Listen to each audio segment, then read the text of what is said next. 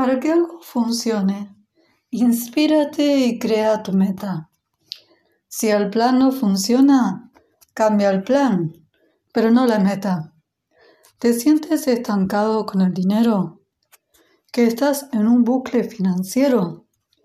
¿Quieres comenzar a mejorar tu relación con el dinero y no sabes por dónde empezar? Las metas son el timón de tus finanzas. Cuando tienen claro tus metas, estas te ayudan a enfocarte, te dan dirección y facilitan organizarte con tus tareas. ¿Cuál es tu meta para el 2021? ¿Ordenar tu economía? ¿Salir de deudas? ¿Crear tu colchón de tranquilidad?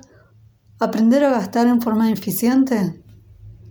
No puedes crecer financieramente sin un plan y menos sin metas.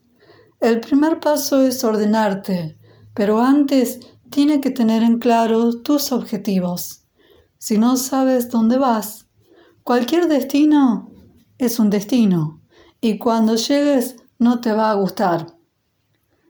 Si tu objetivo es ahorrar más y no lo tienes en claro, no planificas cómo vas a lograrlo, vas a guardar ese dinero, porque sabes que ahorrar está bueno. Pero como no tienes en claro para qué ahorrar, un día te tentás y gastas todo ese dinero y te quedas sin tu ahorro. Por eso es tan importante tener tus metas, para tener un enfoque y también no solamente tener una meta, que es tu qué, sino también el para qué es tan importante, porque te motiva.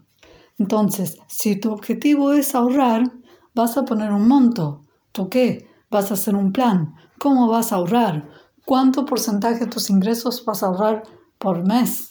Y lo más importante, para que no flaqueen y no te tientes ante cualquier oportunidad de gasto o de compra impulsiva, es tu para qué. ¿Para qué quieres ahorrar? Muchas veces no tienes logros por esto mismo, pero no sabes por qué quieres ahorrar.